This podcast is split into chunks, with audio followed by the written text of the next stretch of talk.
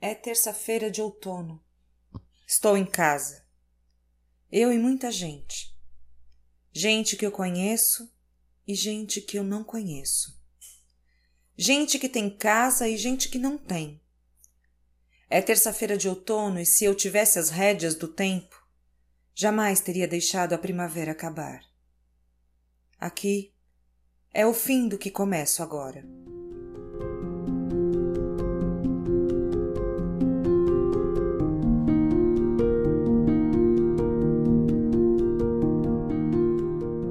Eu estendo as mãos sem pensar. Pego a folha amarela e sinto um vazio que toma conta de um existir fraquejante com dores áridas e dilacerantes. Eu olho para a porta de vidro e a minha respiração vai ficando sufocada dentro do pedaço de pano que cobre meu rosto. Eu preciso de ar. Saio em disparada, desconexa, sem controle de destino. Puxo o ar e ele não vem. Puxo mais uma vez e ele não vem. Mais uma vez. Não vem.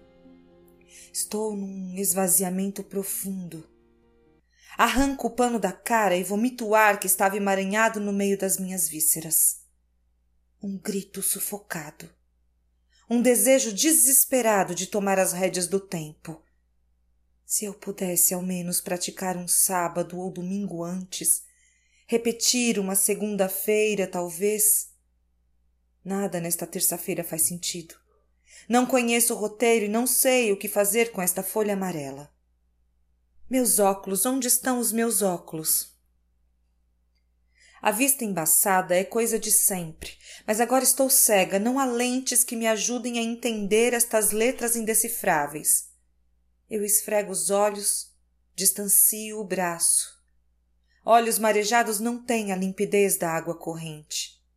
Tem sal em meus olhos e não consigo enxergar uma letra. Não decifro a explicação do porquê estou aqui com esta folha amarela em minhas mãos.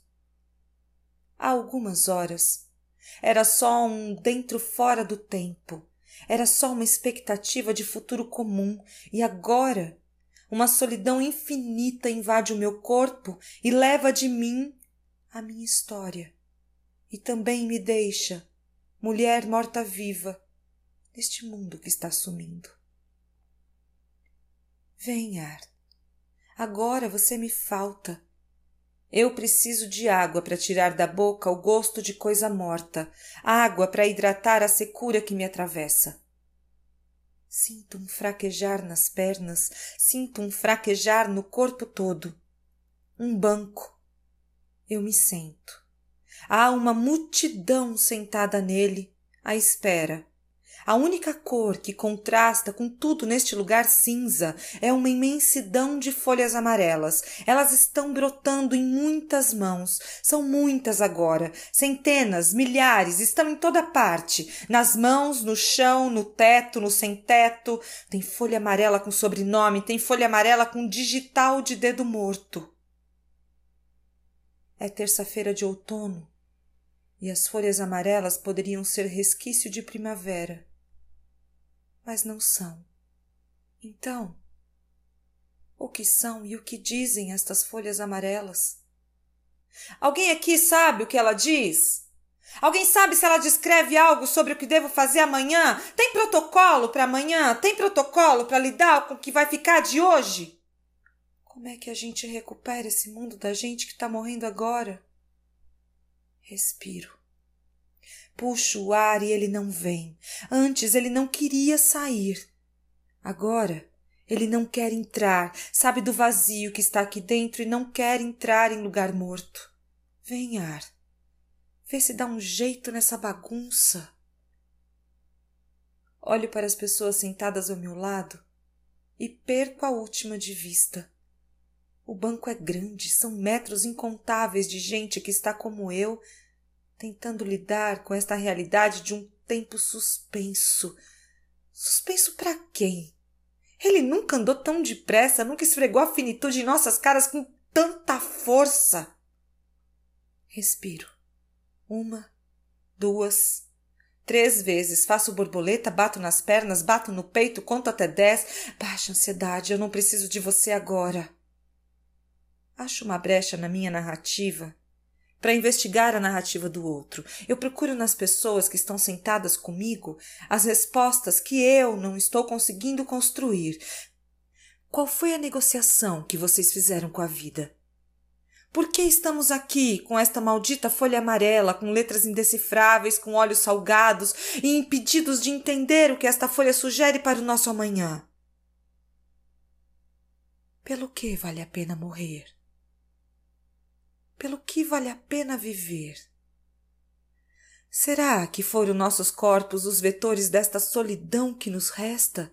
Será que nos importamos o suficiente? Será que se importaram o suficiente? Vamos lá, respondam. Não é possível que nessa multidão não há uma resposta. Não há alguém capaz de traduzir essa porcaria de folha amarela.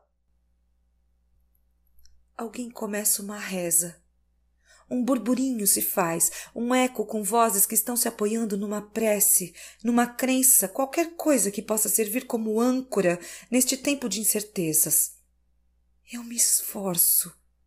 Eu ouço a reza de um, a oração de outro. Eu me esforço para copiar as palavras que me chegam aos ouvidos, mas eu não consigo encontrar fé neste aqui agora neste mundo que está morrendo antes de mim. Não me cobrem fé, porque eu não estou dando conta nem da esperança. Eu vou tomar um café. Eu preciso de um café. Um calor, uma baforada quente vinda do norte atravessa o meu corpo no momento em que eu me levanto. Eu cambaleio, mas me mantenho em pé. Um bafo quente sopra em meu ouvido sobre a solidão que opera neste mundo que vai se tornando morto e que muita coisa e muita gente ainda é viva de morte anunciada há muito tempo. Tomo um gole do café amargo que escorrega pela minha garganta. Cuspo ele fora. Meu corpo precisa de gentileza, de doçura, de sensibilidade mas o amargo do café ficou entalado na garganta e não fez questão de deixar delicadeza nenhuma. Me pressiona na parede, me pega pela garganta e me pede respostas. O que me trouxe até aqui? Das coisas que fiz hoje, o que faltou fazer? Das coisas que fiz neste ano, o que faltou fazer? Das coisas que fiz nos últimos dois anos, o que faltou fazer? Das coisas que fiz, o que faltou fazer? Eu não sei. Na máquina de café aparece uma frase pronta. A melhor maneira de cuidar do futuro é cuidar do momento presente. Não me venha filosofar sobre futuro. Não me venha dizer o que é certo ou errado neste tempo líquido de tantas incertezas em que eu não tenho certeza de porcaria nenhuma. Eu não consigo nem ao menos saber o que eu tenho que fazer com esta merda de folha amarela. Meus olhos agora secos decifram letras. Você está na lista dos que vão existir na solidão de estar viva numa vida que já morreu. É o que diz aqui, nesta folha amarela. Sinto a estranheza de lugares deixados para trás. Seguro a folha amarela, visto-me de astronauta e vejo a menina que eu fui, a mulher que eu sou e as narrativas contadas sobre mim irem embora junto a uma série de protocolos. Minha história está morrendo antes de mim e eu não fui capaz de impedir.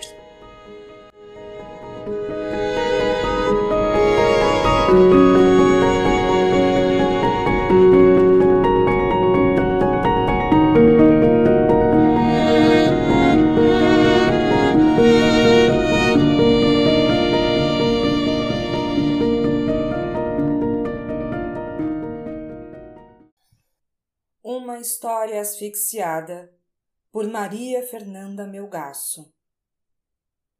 Quando aceitei a proposta da Fátima para escrever esse texto, dialogando as diferentes versões de letras da quarentena escrita de mulheres com o contexto histórico relativo à pandemia de Covid-19, não imaginava o tamanho do desafio que me esperava.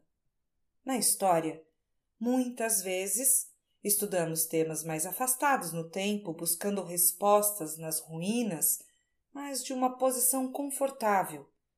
Falar da pandemia de Covid-19 em fevereiro de 2021 é tentar buscar respostas no olho do furacão. Tentei então me imaginar em 2058 escrevendo essa história. Foi assim que me deparei com o segundo desafio, o trauma. Já estudei algumas vezes memórias traumáticas, o Holocausto, as ditaduras latino-americanas.